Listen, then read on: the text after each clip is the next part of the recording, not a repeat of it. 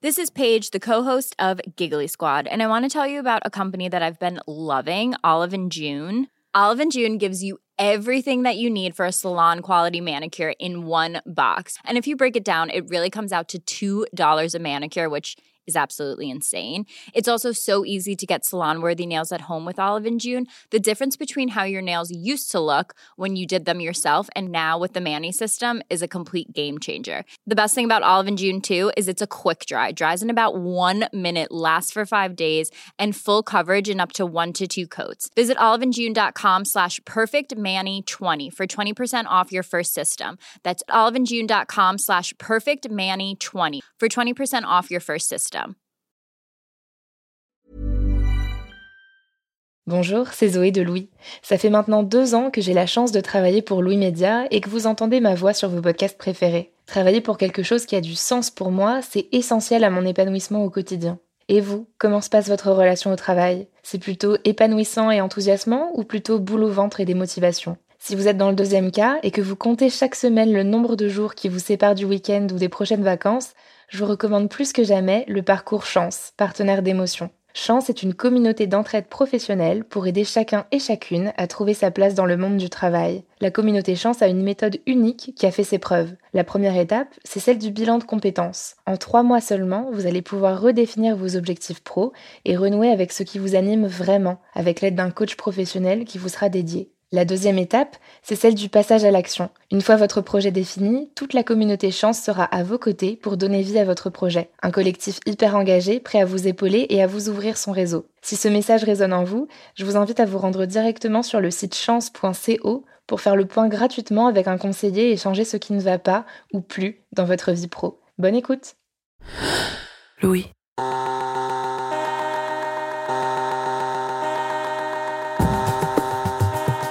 La fin de l'année, c'est souvent le moment où on prend le temps de faire un bilan avec son manager. C'est le fameux entretien annuel. Peut-être que vous l'attendez avec impatience, peut-être que vous le redoutez, mais quoi qu'il arrive, c'est le moment de jouer carte sur table. Quand je dis carte sur table, je parle bien de toutes les cartes. Trèfle, carreau, pique et cœur. Car oui, pendant ce temps d'échange, il n'y a pas que les chiffres qui comptent. Il est important de parler avec le cœur. On fait souvent l'erreur de penser que les émotions n'ont pas leur place au travail. Qu'être professionnel, c'est être impassible. Les émotions, c'est à la maison. Au travail, il faut rester concentré, détaché. Pourtant, à l'intérieur ou à l'extérieur du bureau, rien ne change. On reste des êtres humains. Nos émotions font partie de nous et donc elles ont un impact sur notre travail, sur nos relations avec nos collègues et avec nos managers. Dans cet épisode, Marie Semelin étudie la place de nos émotions au travail et nous parle d'un concept fondamental, l'intelligence émotionnelle. Cet épisode a été diffusé une première fois le 24 septembre 2020. Je suis Camille Maestracci. Bienvenue dans Travail en cours.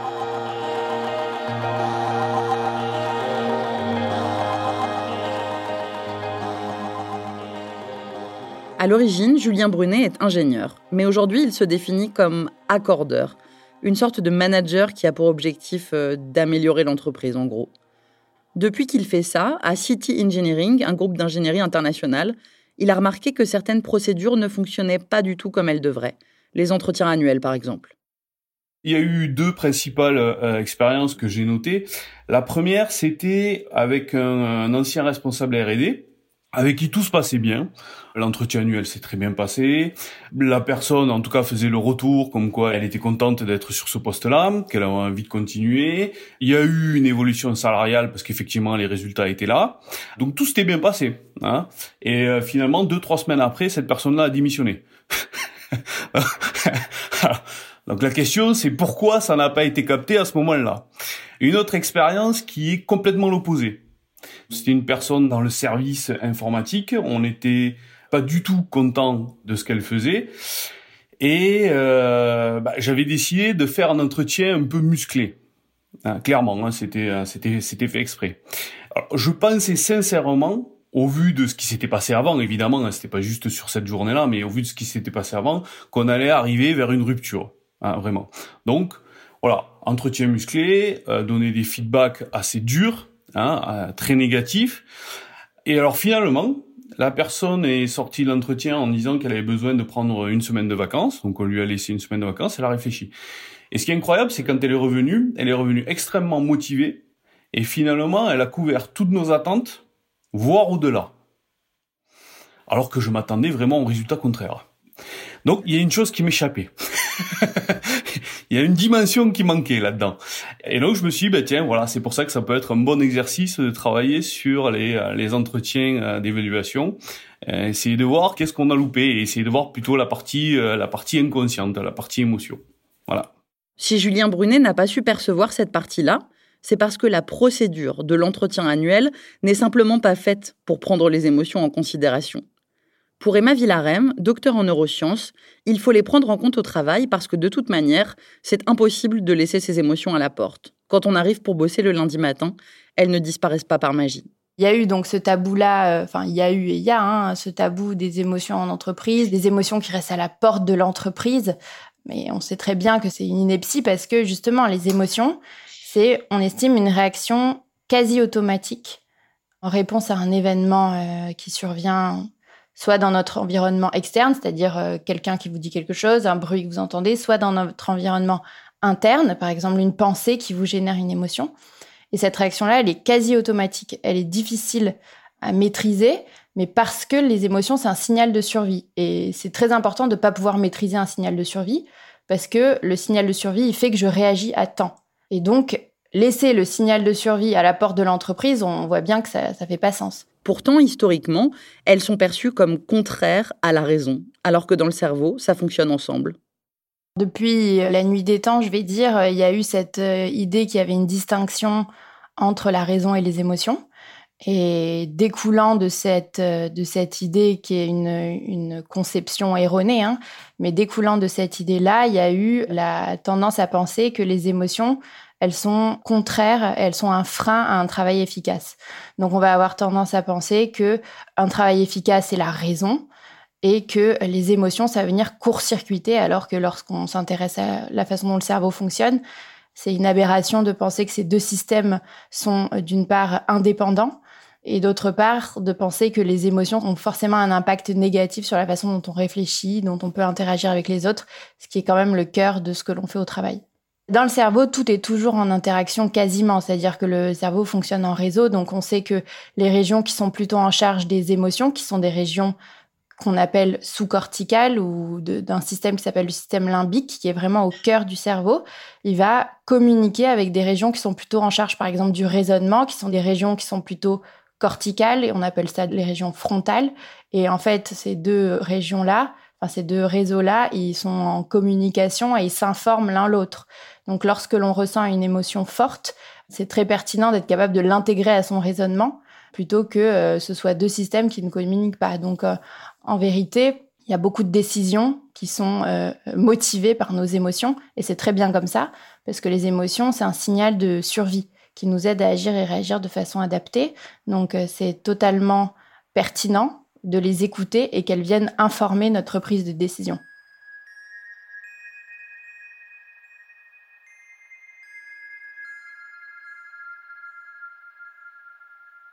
Emma Villarem va plus loin. Choisir de les ignorer, ça peut être contre-productif. Il y a quelque chose qui nous arrive, on est en colère, on a peur, etc. Mais on fait semblant de rien, on fait bonne figure et on a l'impression que quelque part c'est quelque chose qui est bénéfique parce que comme si ne pas montrer, ça nous faisait digérer mieux notre émotion, alors que lorsqu'on regarde la façon dont le cerveau réagit à cette stratégie-là, qui s'appelle la stratégie de suppression, c'est l'inverse. En fait, le fait de couper l'expression de son émotion, donc de faire comme si de rien n'était, ça fait en vérité, en fait, ça peut faire augmenter la charge émotionnelle dans le cerveau.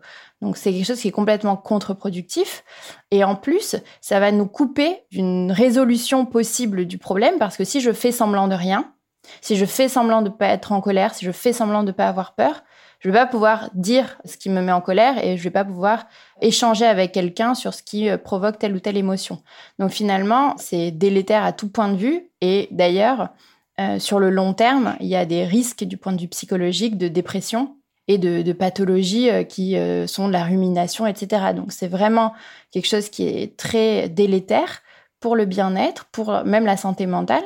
Or, c'est la stratégie qui est la stratégie la plus utilisée en entreprise lorsqu'on parle d'émotion, c'est faire comme si de rien n'était. C'est comme ça que ça se passe souvent. Au travail, on doit rester neutre, toujours se maîtriser, et le manager doit être fort comme un roc. On baigne dans cette culture depuis longtemps. Stéphane Jacquet, qui enseigne le management, m'a raconté une pub qui illustre cette allergie du monde du travail aux émotions. Mais qu'est-ce qui vous fait marcher? Moi? Je marche à l'avant d'air quand on voyait les pubs de Bernard Tapie dans les années 80, la, la pub de Wonder, euh, Bernard Tapie qui avance avec ses piles dans le dos, euh, il est, inoxydable, je veux dire, mais en même temps, euh, c'est un, c'est une machine, quoi. Donc, ce qui dit machine dit il a pas d'émotion. Bernard Tapie marche, déterminé, à travers une foule. Tout le monde tombe de fatigue, sauf lui, que rien n'arrête. Et à la fin, une gentille assistante lui change les piles qu'il a dans le dos, comme s'il était un robot. On a un peu changé d'époque. Quand on le revoit maintenant dans ses interviews, on voit bien que c'est un gars qui a des émotions. Mais il y a une, il y a une époque où il fallait occulter ses émotions et, ou en tout cas on avait le droit d'en exprimer une seule. C'était, on était très content quand on avait gagné une bataille. Donc la joie euh, de la conquête, en fait, était la seule émotion qui était, euh, euh, qui était l'émotion qui pouvait être partagée. Mais alors qu'il y en a une foule d'autres, et c'est parce qu'on n'avait pas ce panorama global qu'on pouvait pas, à mon sens, bien gérer les émotions au travail. Alors si on fait un peu d'archéologie, ça date de quand ce moment où l'on a arrêté de rejeter complètement les émotions au travail? Premier arrêt au début du XXe siècle. Bon là les émotions ça n'est pas du tout l'esprit du temps, c'est plutôt usine, machine, productivité. En effet, dans les années 20 euh, ou 30, le contexte industriel euh, n'était pas à la prise en compte des émotions. D'abord parce que on, était sur un modèle d'analyse très cartésien, euh, très taylorien, où euh, en fait ce qui intéressait euh, les entreprises, c'était l'efficacité du salarié. Et qui dit efficacité du salarié dit finalement un enchaînement. Le, le, salarié étant une pièce maîtresse de l'entreprise, un enchaînement très mécaniste. N'empêche, au milieu des années 20, des chercheurs s'interrogent sur les facteurs qui impactent la productivité. Ils observent des ouvrières dans une usine de relais téléphoniques près de Chicago, aux États-Unis, et ils vont modifier des éléments pour voir quel impact ça a. Par exemple, changer l'éclairage, la durée ou l'heure des pauses. Et ce qu'ils découvrent, c'est que les phénomènes affectifs sont ceux qui ont le plus d'impact, notamment le besoin d'appartenance à un groupe et le besoin d'estime. Si la direction montre qu'elle s'intéresse aux salariés, ça suffit pour provoquer un regain de motivation. La bonne relation d'écoute avec son supérieur motive aussi. La grande découverte de ces chercheurs, de ce qu'on a appelé l'école des relations humaines en sociologie, c'est que les facteurs matériels sont secondaires pour l'amélioration du rendement, contrairement aux émotions. Après, de là à ce que l'entreprise les prenne en compte, il y a de la marge.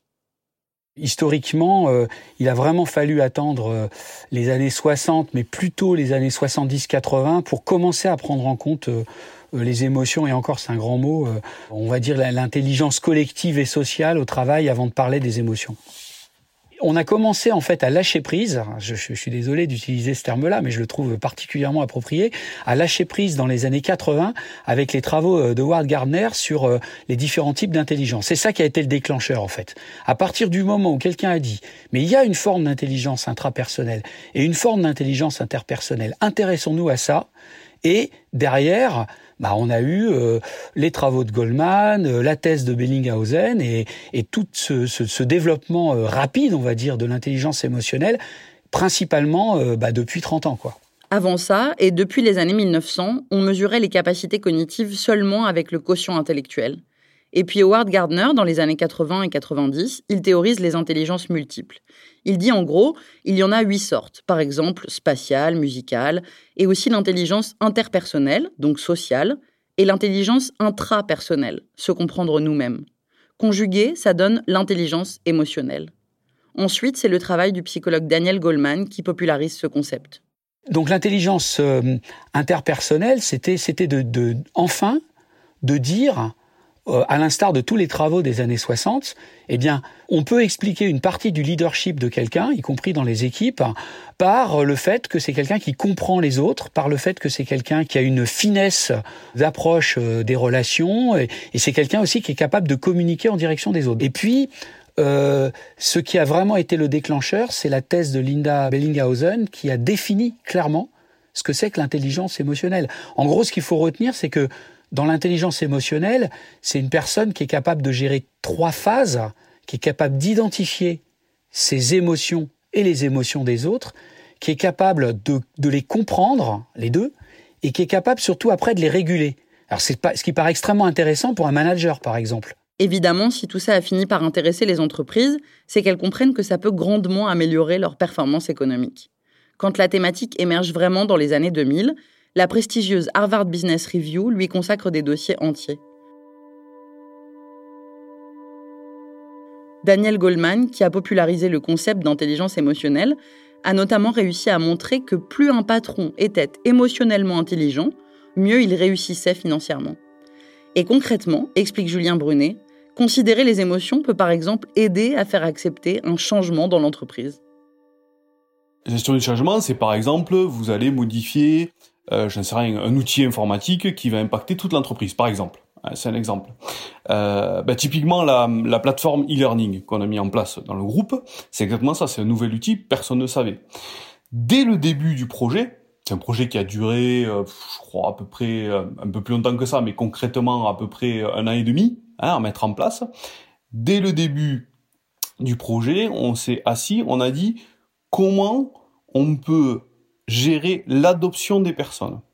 Et quand on parle d'adoption des employés ou des managers, peu importe, hein, l'adoption de, de, toutes les personnes de la société, on parle d'émotion. On est en train de se dire, il y en a qui vont se dire, oh, il n'y a pas de souci, ils vont être super contents parce qu'ils savent très bien que c'est déjà un nouvel outil, etc. Euh, mais il y en a d'autres qui vont dire, oh non, encore un nouvel outil, qu'est-ce que c'est, etc. Et là, on est dans l'émotionnel. Qu'est-ce qu'on va faire? On va se servir de la contagion des émotions. On va prendre les, personnes justement qui, on, appelle ça les hum, prescripteurs, c'est-à-dire des, early adopters, hein, qui vont aimer le concept, ils savent que c'est quelque chose qui va améliorer les choses, qui va être très intéressant, etc. Et on va se servir de leur émotion de joie pour la mener aux autres. On va se servir de cette contagion. Hein. Et donc on va avoir des gens un peu partout comme ça dans le groupe, qu'on va inclure très tôt dans le processus, et petit à petit, eux, ils vont parler. Hein, ils vont discuter, ils vont dire oui, c'est vachement bien. Et en fait, c'est cette émotion-là qui va se diffuser. Et pas une émotion euh, type colère ou ce genre de choses, parce que ça, ça peut arriver aussi. Il y a quelqu'un qui va arriver et qui va dire mais non, mais c'est n'importe quoi ce nouvel outil. Hein, et le problème, c'est que si c'est quelqu'un qui a de l'influence, pareil, ça va être une émotion contagieuse, mais pas la bonne, pas celle qu'on veut. Donc dans la gestion du changement, les émotions sont très très importantes. Ça permet dès le début d'identifier comment on va faire pour faire en sorte que ça soit adopté le plus rapidement possible et par tout le monde. Maintenant, en France, les entreprises commencent à prendre en compte les émotions. Julien Brunet, le manager accordeur, ça en est l'exemple. Pour Stéphane Jacquet, c'est un phénomène qui date des années 2000. L'intelligence émotionnelle, notamment pour les hauts postes, devient une compétence professionnelle. Les autres vecteurs du changement, ça a été euh, les, les, travaux du Forum économique mondial sur, euh, sur les compétences euh, actuelles. Et aujourd'hui, il y a une compétence qui gravit des échelons euh, à chaque fois qu'on refait une, une enquête, bah, c'est l'intelligence émotionnelle. Donc qui arrive dans le top 5 des, des, des, des compétences à maîtriser pour n'importe quel professionnel. Et ça, c'est quelque chose, c'est des travaux quand même qui sont largement diffusés. C'est-à-dire que on n'est plus dans des hard skills, on est dans des soft skills. Et les compétences émotionnelles, a priori, c'est plutôt des soft skills, c'est-à-dire des, des, compétences euh, transversales et des compétences qui sont intégrées à l'individu. Donc euh, ça a été ça aussi, une prise de conscience. Donc les hard skills, ce sont les compétences facilement mesurables. Par exemple, je parle japonais ou je sais me servir de Photoshop. Les soft skills, ce sont des aptitudes personnelles, comme la créativité ou l'esprit d'équipe. Et si on jette un œil de l'autre côté de l'Atlantique, les anglo-saxons ont une longueur d'avance sur la prise en compte de cet aspect, plus difficile à évaluer. C'est intégré dans les cursus et c'est intégré aussi bien dans les tests de positionnement. Euh, les, Canadiens ont quelque chose de très bien euh, dans l'orientation scolaire. Ils font ce qu'on appelle l'approche orientante euh, dès le plus jeune âge. Donc ils utilisent ça, c'est-à-dire que les, les, psychologues ou les intervenants qui interviennent à l'école tiennent compte aussi des émotions, demandent aux enfants qu'est-ce que tu as envie de faire, qu'est-ce qui te plaît, qu'est-ce qui te ferait plaisir? Et pourquoi. En fait, viennent explorer un petit peu ça? Et sont moins dans une logique, je dirais, qui a longtemps été utilitariste, nous, de, de l'orientation euh, quel métier veux-tu faire? Là, là, c'est pas de quoi as-tu envie de faire, c'est quel métier veux-tu faire? Et donc du coup, c'est aussi en train de changer nous Euh, heureusement d'ailleurs, hein, euh, chez euh, les professionnels de l'orientation. Hein. Mais c'est aussi parce qu'il y a un renouvellement aussi des gens qui travaillent hein, et qu'ils en sont beaucoup plus conscients. Culturellement, pour nous, dit Stéphane Jacquet, c'est plus difficile de prendre en compte l'intelligence émotionnelle comme une véritable compétence professionnelle, car justement, on ne l'apprend pas à l'école, là où l'on est censé tout apprendre. Ça nous paraît inné, et donc pas forcément juste de le prendre en compte dans un recrutement. En France, c'est complexe. Moi, j'interviens dans des cursus d'entrepreneuriat, on n'en parle pas trop. Pourtant, euh, quand on parle de leadership, euh, derrière il y a ce côté un petit peu magique, mais, mais qui déplaît en fait aux enseignants parce que on ne peut pas l'expliquer. Et donc, ce qu'on ne peut pas expliquer déplaît. La problématique actuelle en France, c'est que on, tout le monde est d'accord pour dire que les soft skills sont importantes, mais quelque part, ça vient un petit peu gratter un peu notre notre approche culturelle, parce que bah, les soft skills, ça, d'abord, euh, ça veut dire que certains individus en sont plus dotés que d'autres. Ça gêne un petit peu notre approche méritocratique, mais aussi un peu égalitaire, voire égalitariste.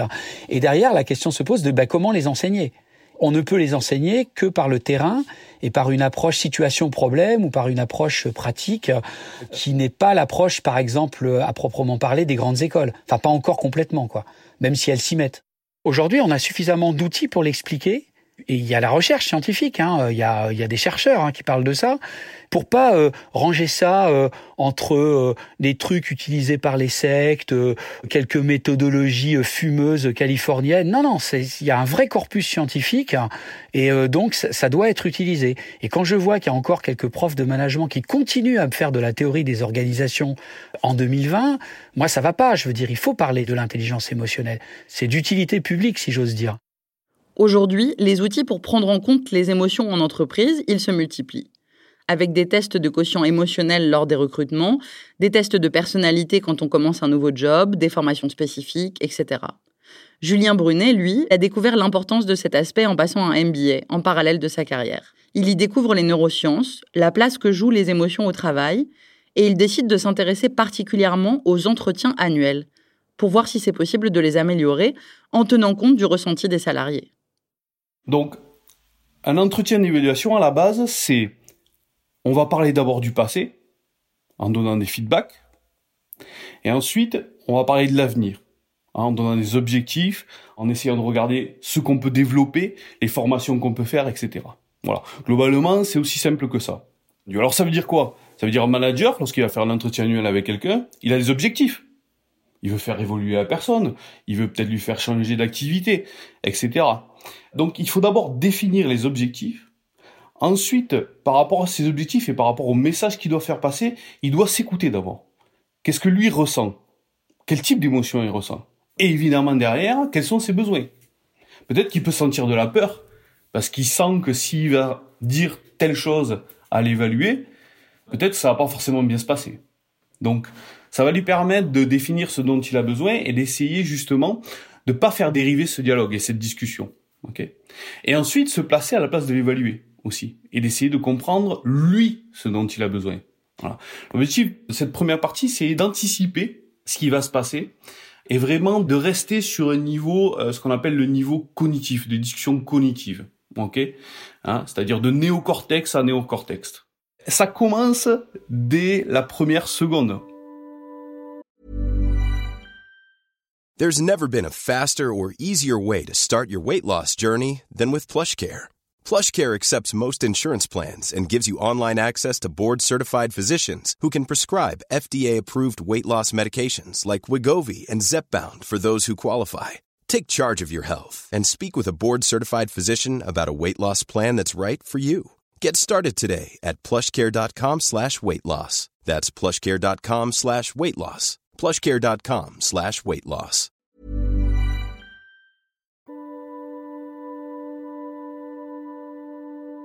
Le moment où vous voyez la personne.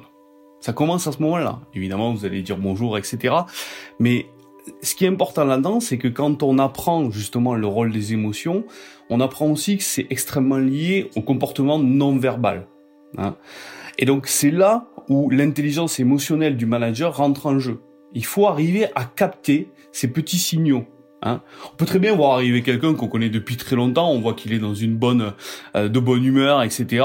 Bon voilà, la période accordée va peut-être durer à peu près une minute. Hein.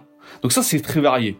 Hein, ça des personnes. On le voit à la tête des gens. C'est pas très compliqué. Hein, essayer de comprendre ce qu'il y a derrière. Pour évaluer l'impact de cet entretien annuel nouvelle formule, Julien Brunet a mené une petite expérience. Il s'est organisé pour que la moitié des employés de son entreprise passent leurs entretiens annuels avec des managers formés à la prise en compte des émotions.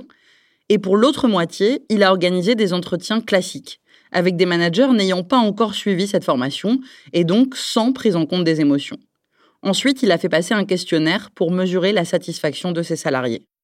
Et là, en fait, c'était super intéressant parce que Typiquement, il y avait dans le questionnaire des aspects qui étaient liés à l'intérêt que le manager portait au ressenti de l'employé.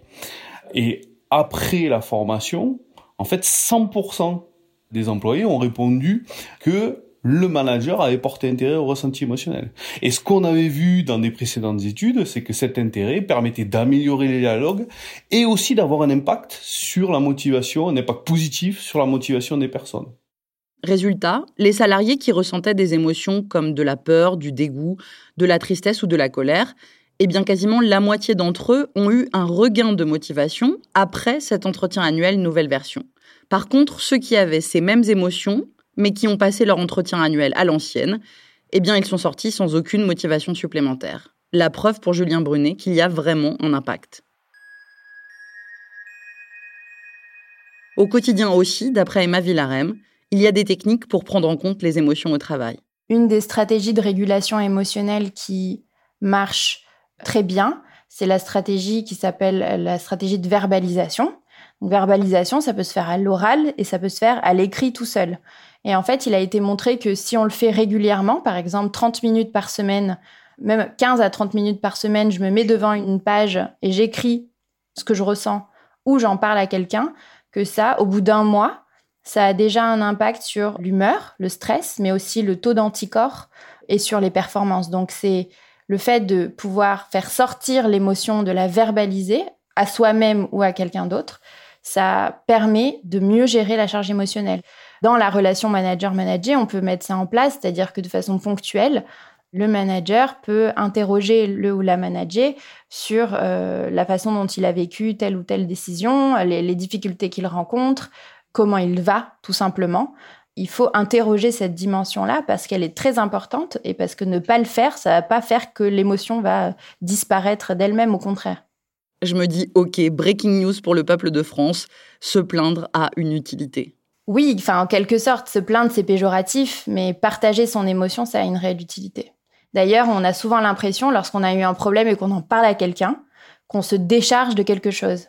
Et en fait, c'est vraiment ça, c'est-à-dire que la stratégie de verbalisation, on le fait pas pour réguler son émotion, on se dit pas ah ben je vais parler à quelqu'un, ça va me faire diminuer euh, ma charge émotionnelle. Mais en fait, dans le cerveau, c'est ça que ça produit. Le fait de pouvoir partager avec quelqu'un, ça nous aide à mieux gérer. Donc se plaindre, c'est péjoratif, mais en fait, en quelque sorte, oui, ça, ça a un impact. D'ailleurs, c'est pour ça qu'on le fait souvent. Pendant qu'on préparait cet épisode, Louise Emerlet, la chargée de production de travail en cours, a évoqué un autre dispositif qui existait dans son ancienne boîte, une grande entreprise média, pour que les salariés puissent exprimer leurs émotions. Même si en apparence ça faisait un peu gadget, ça permettait de verbaliser son ressenti une fois par semaine. Alors donc c'était une réunion qui était organisée le vendredi en fin de semaine. Je crois que ça s'appelait simplement la réunion du vendredi. Et en fait, on passait tous euh, une demi-heure ou une heure, ça pouvait durer, où euh, en fait on faisait un débrief de notre semaine et euh, on expliquait quels avaient été les points positifs et les points négatifs pour nous pendant la semaine. Du coup, donc comment ça se manifestait, c'est que en fait on devait écrire sur des post-it nos points positifs, nos points négatifs, nos coups de cœur de la semaine, les questions qu'on s'était posées pendant la semaine aussi, euh, les idées qu'on avait eues pour la meilleure organisation de l'équipe, etc. Et ensuite, on allait coller nos petits post-it sur un mur et euh, on pouvait les développer à l'oral devant toute l'équipe en disant euh, voilà ce qui nous avait plu, ce qui nous avait moins plu. Et après, on était invité à noter notre semaine sur 5. Donc euh, de 1 à 5, dire ah bah cette semaine c'était un 3 ou cette semaine c'était un 1 ou cette semaine c'était 5, c'était génial. Sur le papier, c'est super. N'empêche, parler devant tout le monde, ça ne doit pas être évident. Moi, je sais qu'en plus, j'étais dans une posture où je voulais vachement faire mes preuves dans cette entreprise. Donc, euh, je pense que j'ai à peu près tout le temps donné la même note qui était de 4, quelles que soient euh, les circonstances de ma semaine ou si euh, j'avais effectivement eu une bonne semaine ou pas. Donc, non, à chaque fois, c'était assez lisse comme notation et comme retour que moi je faisais en tout cas, parce que vraiment, je voulais que mettre en avant le positif, etc. Mais par contre, j'ai vu certains autres de mes collègues qui étaient plus expérimentés, qui avaient qui étaient plus à l'aise dans, dans, cette entreprise, dans cette équipe, qui eux clairement utilisaient ce moment pour euh, parler euh, de leur frustration euh, qu'ils avaient pu avoir pendant la semaine, etc., devant nos chefs. Et du coup, c'était l'occasion, je trouvais, de régulièrement, toutes les semaines, permettre d'évacuer un petit peu ces frustrations-là en les exprimant devant tout le monde. Et une fois qu'elles étaient exprimées, ben, enfin, je dirais, elles s'accumulaient pas, en tout cas pour, euh, pour la personne, quoi. J'ai vu comment ça se passait dans cette entreprise un an sans la mise en place de ce dispositif et ensuite un an et demi après la mise en place de ce dispositif. Et globalement, ce que ça a changé, c'est que ça a vachement euh, amélioré la motivation des membres de l'équipe et globalement la communication entre l'équipe et les managers. Donc j'ai trouvé qu'il y avait, ça a grandement bénéficié à l'ambiance, à l'atmosphère euh, au sein de l'équipe et aussi euh, à la motivation des, membres de l'équipe qui, je pense, du coup, se sentaient plus entendus, leur avis plus pris en compte c'était pas juste des rouages dans une machine, quoi. On, comprenait que c'était des êtres humains qui, qui, avaient des choses à exprimer. Et du coup, ils étaient davantage force de proposition euh, dans leur travail, etc. Donc plutôt un bilan positif. Mais en fait, dans ce cas précis, au bout d'un an et demi, des employés commencent à dénoncer un comportement de harcèlement de la part d'un membre du management. L'ambiance de travail devient lourde et cette question occupe toutes les conversations. Mais les conversations officieuses, les conversations qu'on a en chuchotant ou entre deux couloirs. C'est un problème grave et tabou, impossible à mentionner dans la réunion du vendredi. Cette euh, réunion qui, euh, en réalité, on s'en moquait un petit peu au sein de l'équipe aussi parce que c'était une réunion avec euh, beaucoup de post-it colorés, etc. donc, tout le dispositif faisait un petit peu gadget aussi. Et à un moment donné, il y avait tellement d'émotions fortes dans cette équipe de colère, de tristesse, que ça devenait complètement décalé en fait de se mettre, euh, de coller des post-it sur un mur pour dire euh, les points positifs, les points négatifs. C'était plus approprié, c'était plus en phase avec les émotions qui étaient beaucoup trop fortes et qui étaient assez explosives à, ce moment-là.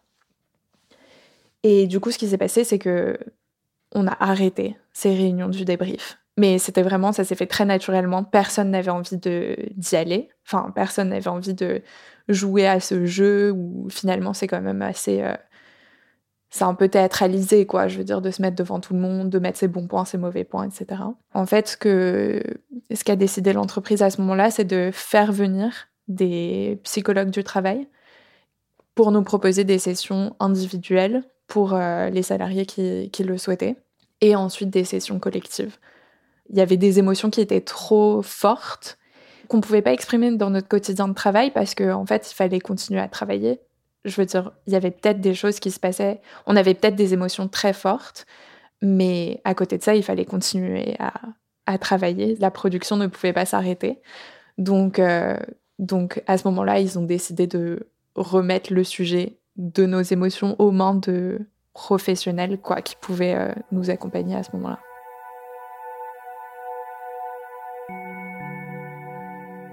Bah, je pense que c'était vraiment la, la, bonne décision et que ça nous a beaucoup aidé à ce moment-là.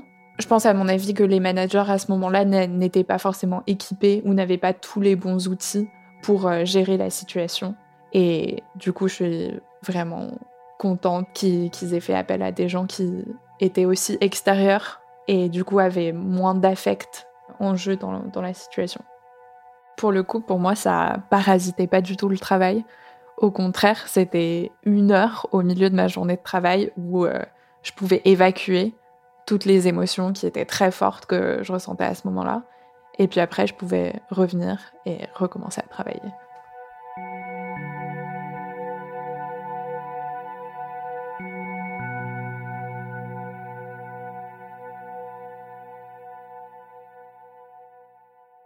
Pour Emma Villarem, qui a l'habitude d'intervenir en entreprise pour les aider à prendre en compte les émotions avec l'aide des neurosciences, le pire à faire dans un cas comme ça, quand un problème grave émerge, c'est de s'y flotter le nez en l'air comme s'il ne se passait rien. Le pire, c'est de faire comme si de rien n'était, c'est de faire comme, c'est que les managers, par exemple, se soient fait passer le mot de dire que tout va bien, de dire qu'il n'y a pas de problème. Évidemment, dans une entreprise, les choses se disent, les choses sont entendues, les choses sont partagées entre membres des équipes. Donc, si les équipes sont au courant et que les managers font comme si de rien n'était, on voit très bien comment ça peut, s'il y a une relation de confiance qui est établie, la briser quelque part. Donc, euh, il faut trouver le moyen de permettre aux salariés de verbaliser leurs émotions, de pouvoir euh, faire sortir cette charge émotionnelle-là. Si on peut le faire au sein de l'équipe, c'est bien. Si on peut le faire avec son manager ou sa manager, c'est bien. Si ça passe par euh, un dialogue avec des personnes tierces, c'est bien aussi, c'est beaucoup mieux que rien en tout cas. On se dit, bon, bah, si on se met à partager les émotions dans la vie de l'entreprise, on va forcément tomber dans un, dans un schéma où tout le monde crie ses émotions toute la journée. On ne s'entend plus parler parce que euh, un tel euh, doit raconter sa journée et un tel doit raconter ce qu'il. Mais en fait, c'est un, c'est un système qui entretient le fait de ne pas laisser de place aux émotions. Et je pense que on est des êtres euh, intelligents et que l'on saura faire la part de choses. Le tout, c'est d'avoir un climat qui met suffisamment les équipes et les managers, etc., en confiance pour qu'il y ait des sas de discussion qui s'ouvrent et qui puissent être des petites fenêtres où on peut partager son émotion. Ça ne veut pas dire que l'attitude de se lever et de hurler en pleine réunion sera l'attitude à, à encourager. C'est une attention portée aux émotions. Ça ne veut pas dire qu'elles prendront toute la place, mais qu'on les interrogera du moins. L'un des obstacles pour que ça fonctionne, c'est que souvent, si on parle des managers, ils ont tendance à être plus isolés du reste du groupe. Les chefs d'équipe ont tendance à se couper des équipes parce que leurs ressources, bien souvent, sont allouées à d'autres enjeux, des enjeux, comme je le disais, plus stratégiques, plus long terme, etc., qui attirent toute leur attention au détriment des enjeux sociaux. Et en plus, bien souvent, lorsque il y a certains points qui demeurent dans l'agenda de rencontre avec les équipes, bien souvent se résument à la lecture d'un ordre du jour ou de voilà, il y a ce problème-là, mon point de vue, c'est ça, qui est euh, en désaccord avec moi Personne, très bien. C'est quelque chose que j'entends beaucoup. C'est-à-dire que des managers qui me disent ben, Moi, je supprime mes points avec mes équipes parce que euh, lorsque je leur lis l'ordre du jour et que je leur demande leur avis, personne ne le donne, tout le monde est d'accord à chaque fois. Donc finalement, pourquoi ne pas envoyer un mail, simplement? Bien souvent, euh, j'entends ce discours-là de euh, moi, je, passe trop de temps en réunion. Donc, euh, en général, ce que je fais maintenant, c'est que j'annule tous mes points individuels, mais je reste joignable. Et ça, en fait, c'est très compliqué parce que si j'ai un problème, en tant que manager, par exemple, c'est déjà très difficile d'aller dire à mon manager j'ai un problème. Si en plus je dois moi-même proactivement aller le chercher pour lui raconter mon problème, on voit très bien comment les problèmes ils restent sous le tapis. Donc euh, le manager doit oui rester joignable, mais doit avoir des temps dédiés avec ses équipes pour maintenir ce dialogue et pour qu'il y ait vraiment une relation de confiance qui puisse euh, s'établir et pour qu'ils perdent pas en capacité à comprendre l'autre parce que on voit bien comment c'est un cercle vicieux. J'ai pas de temps, donc je, supprime tous mes points avec mes équipes. Donc je suis moins confrontée à leurs états d'âme, je suis moins confrontée à leurs opinions. Donc je perds en capacité petit à petit à les décrypter. Donc j'ai l'impression que j'ai pas besoin de donner du temps à mes équipes parce que de toute façon je, elles vont bien, elles ont pas de problème. Mais en fait, euh, je sais juste pas lire les problèmes. Donc bref, ce sont des cercles vicieux qui s'établissent de façon assez rapide et qui sont bien souvent involontaires. Donc, euh, il faut mettre en place des, modes de travail qui laissent la parole aux équipes et il faut que les managers aient bien conscience que, d'une part, euh, ils ont leur opinion va faire foi pour leurs équipes et qu'il va être très difficile pour les équipes de s'ériger en contre ce que dit le manager. Et d'autre part, euh, il faut que le manager garde en tête que il a lui-même ses biais égocentriques qui sont exacerbés et qu'il va avoir tendance à penser qu'il a raison. Ce qui fait deux raisons pour lesquelles euh, les paroles divergentes vont pas être entendues. Soit elles vont même pas pouvoir s'exprimer parce qu'on a donné notre avis euh, d'emblée et qu'on a supprimé quelque part euh, la possibilité des, équipes à, donner leur point de vue. Et d'autre part, si elles sont exprimées, je vais juste pas les écouter parce que j'ai mes biais égocentriques qui m'empêchent de voir le problème d'un autre point de vue. Donc, euh, il y a une isolation possible des, managers et des managers euh, qui peut se faire au cours du temps. Donc, c'est pour ça que c'est important de porter ce discours-là de, la posture euh, tournée vers l'autre et de tous les mécanismes, en fait, qui, de façon inconsciente, peuvent nuire aux interactions sociales et, in fine, à la collaboration. Donc, si je comprends bien, plus on a un poste hiérarchique, moins on est susceptible d'être en contact avec les émotions des autres, des membres de l'équipe qu'on dirige. Emma Villarem ajoute même que d'après la recherche scientifique, plus on monte en hiérarchie, moins on est fort pour lire les émotions. On se rend compte lorsqu'on regarde les résultats euh, des recherches en sciences cognitives que la hiérarchie, ça peut avoir un impact délétère sur les interactions sociales. Ça peut avoir un impact délétère sur la capacité de la personne qui a le pouvoir, entre guillemets, à lire les émotions de l'autre, à ressentir et à se mettre dans une posture empathique.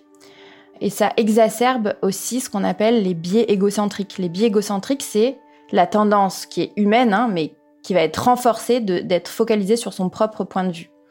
En fait, c'est pas un désintérêt de la personne qui est en position de pouvoir pour les interactions sociales.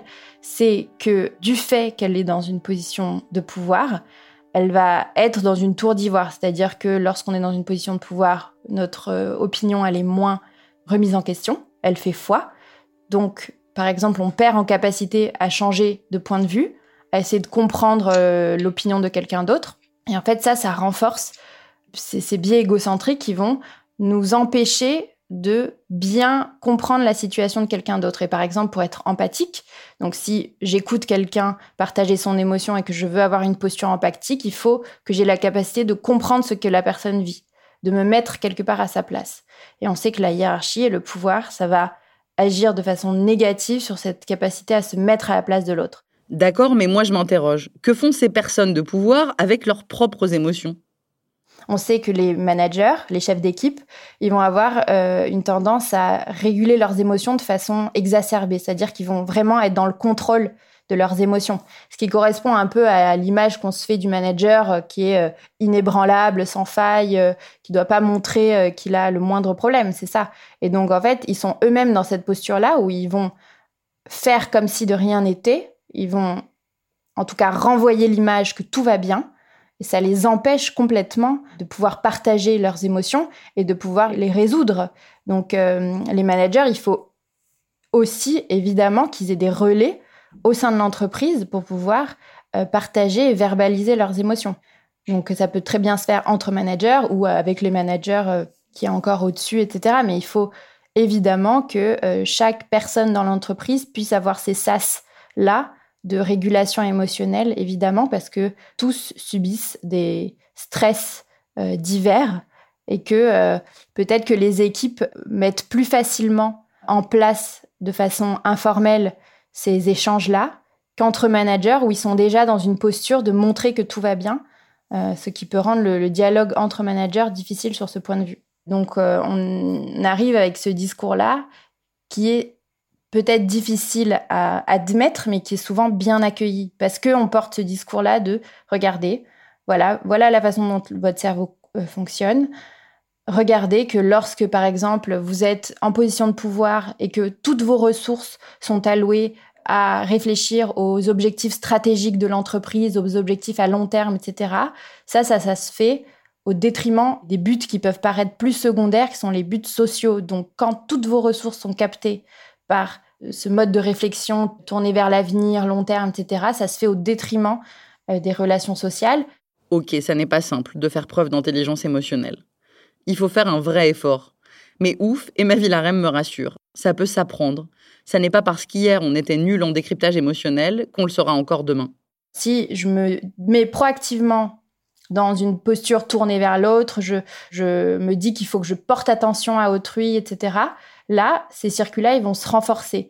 Et en fait, on se rend compte que les leaders, les, managers, ceux qui savent être dans cette posture-là proactive, ils sont capables de d'annuler les effets délétères euh, du pouvoir dont je parlais tout à l'heure sur les interactions sociales. Donc en fait, c'est vraiment quelque chose qui est à la main des individus. Cette posture prosociale, il faut la nourrir, il faut se, convaincre que c'est important d'être tourné vers l'autre, de s'y intéresser. Et si on fait ça, on va renforcer cette, capacité à lire les émotions, etc.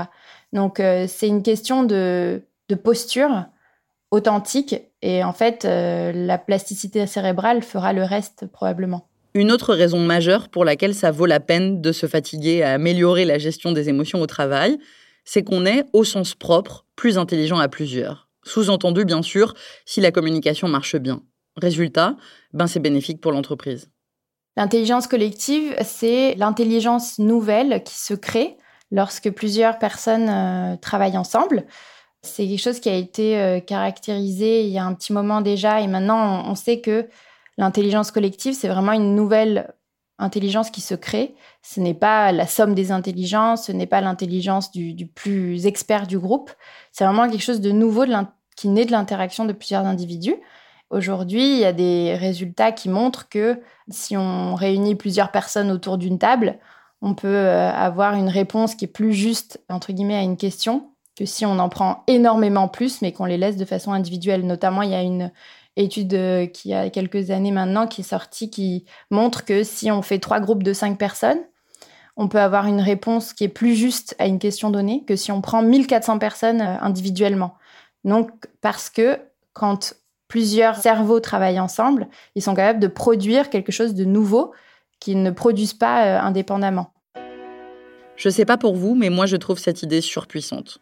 On est plus intelligent à plusieurs et on peut apprendre à être plus intelligent à plusieurs en travaillant notre quotient émotionnel à défaut d'augmenter notre quotient intellectuel. Et en plus, on est plus heureux parce que nos émotions sont prises en compte et notre boîte marche mieux parce que nos émotions sont prises en compte et que donc on est plus productif. Épatante boucle vertueuse. Et vous, vous faites des réunions du vendredi avec des post-it colorés ou pas? Vous venez d'écouter un épisode de Travail en cours et d'émotion.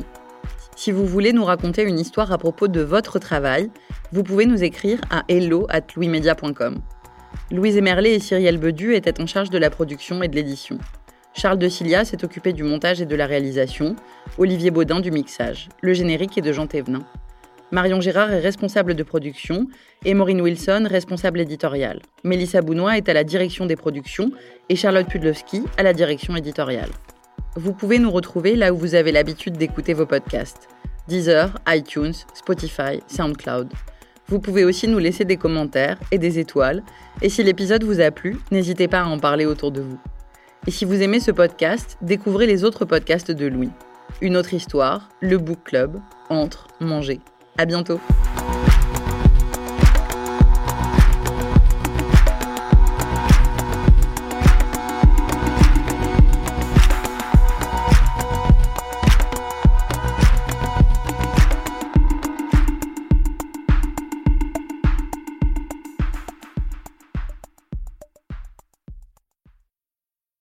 Bonjour, c'est Zoé de Louis. Dans Émotions au travail, on décrypte toutes les émotions qui vous traversent et vous bousculent parfois dans votre vie professionnelle. Aujourd'hui, j'aimerais vous parler d'un podcast super inspirant, Bienvenue dans l'ascenseur, animé par Anne-Cécile Sarfati. Dans chaque épisode, elle reçoit des personnes au profil varié, médecins, responsables commerciaux, chefs d'entreprise, qui ont su gravir l'ascenseur social. Parti de rien, il et elle partagent leur parcours, leurs rêves, leurs doutes, leurs émotions dans lesquelles vous vous reconnaîtrez sûrement et donnent des conseils pour oser monter dans l'ascenseur social quand on n'y croit pas pour soi-même. Alors allez découvrir ces belles histoires de réussite en écoutant Bienvenue dans l'ascenseur, disponible sur toutes les plateformes. Merci à Bienvenue dans l'ascenseur pour leur soutien et bonne écoute. Hey, it's Paige DeSorbo from Giggly Squad. High quality fashion without the price tag. Say hello to Quince. I'm snagging high-end essentials like cozy cashmere sweaters, sleek leather jackets, fine jewelry, and so much more. With Quince being 50 to 80% less than similar brands.